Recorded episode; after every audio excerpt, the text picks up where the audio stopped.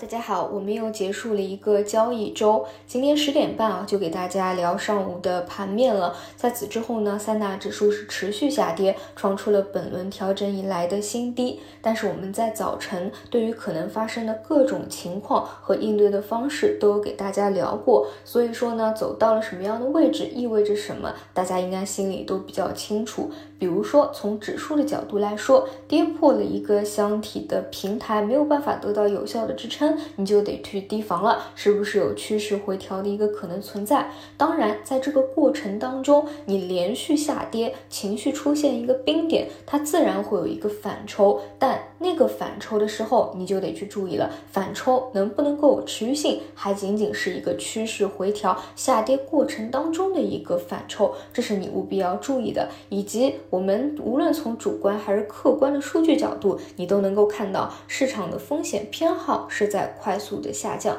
其实今天有一部分啊是逆势领涨的，就是那些去年十二月啊涨得非常欢的新冠线。啊，一些感冒药啊、退烧药啊，其实悉数都起来了。包括啊，这个天风宏观也都发了一篇数据啊，说二第二波推测在四月十号会大范围的开始，大概率呢是快速过峰。所以呢，市场可能呢又会去炒一这样的一个预期。但是实际生活中啊，我暂时还没有了解到啊。如果大家有中招第二波的啊，也可以在评论区给我去了解一下，做一个小小的调研。但是我们要知道。从本质上来说，其实是市场风险偏好的一个降低。这些新冠线它的一个特点是什么？位置低，因为前期第一轮新冠过去了以后啊，其实都在长期的下跌，并且呢，经过了一段时间的盘整，所以资金发动这些低位去做超跌反弹，本身就是有避险逆势或者说风偏降低的一个本质在这边的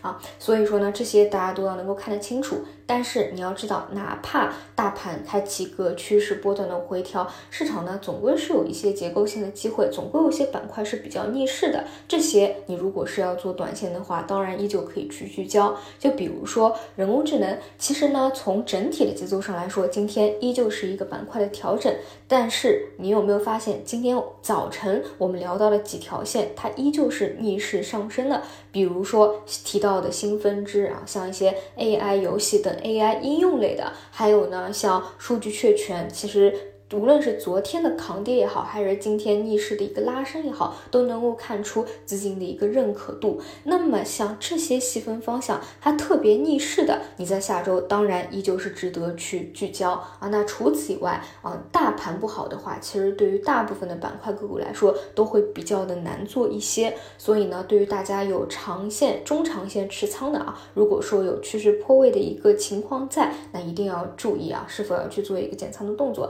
那当然。尽量不要去杀跌，看看有没有下周止跌企稳修复的一个情况。另外呢，我聊数字经济比较多啊，最近确实数据确权表现的非常亮眼。但是你要知道，数字经济它是一个大类，当中有很多细分。除了非常亮眼的数据确权以外，其实像前期啊特别火热的信创啊，它也是其中一项。但是今天呢，像信创啊，包括数据云啊，其实整个跌幅也是比较靠前的。一个特点就是本身它短期的一个涨幅偏高了，所以本身它从一个节奏上来说有调整也是比较正。长的，但是呢，像这些本身还有什么？还有两会出政策的一个预期，所以关于这一块啊，我觉得到下周也是可以去关心一下有没有企稳止跌的一个迹象在的。主要就是这些想要给大家去表达的吧，关键还是处理好持仓，然后任何时候呢都要遵守一个交易纪律，敬畏市场，尊敬市场，这个呢当然是得放在第一位啊。当然，关于大盘会不会再有一波趋势回调，这个是我在之前基本上每一天都有明确表达过我自己的一个想法和观点的，所以呢，出现这样的一个情况其实并不意外啊，大家应该都是有这样的一个心理预期在，不会说是猝不及防的一件事情啊，所以希望大家都能够放平心态，我们就耐心等待这一轮趋势回调完毕，哎，去找一个更加好的上车的机会。以上就是今天的内容，我们就下周再见。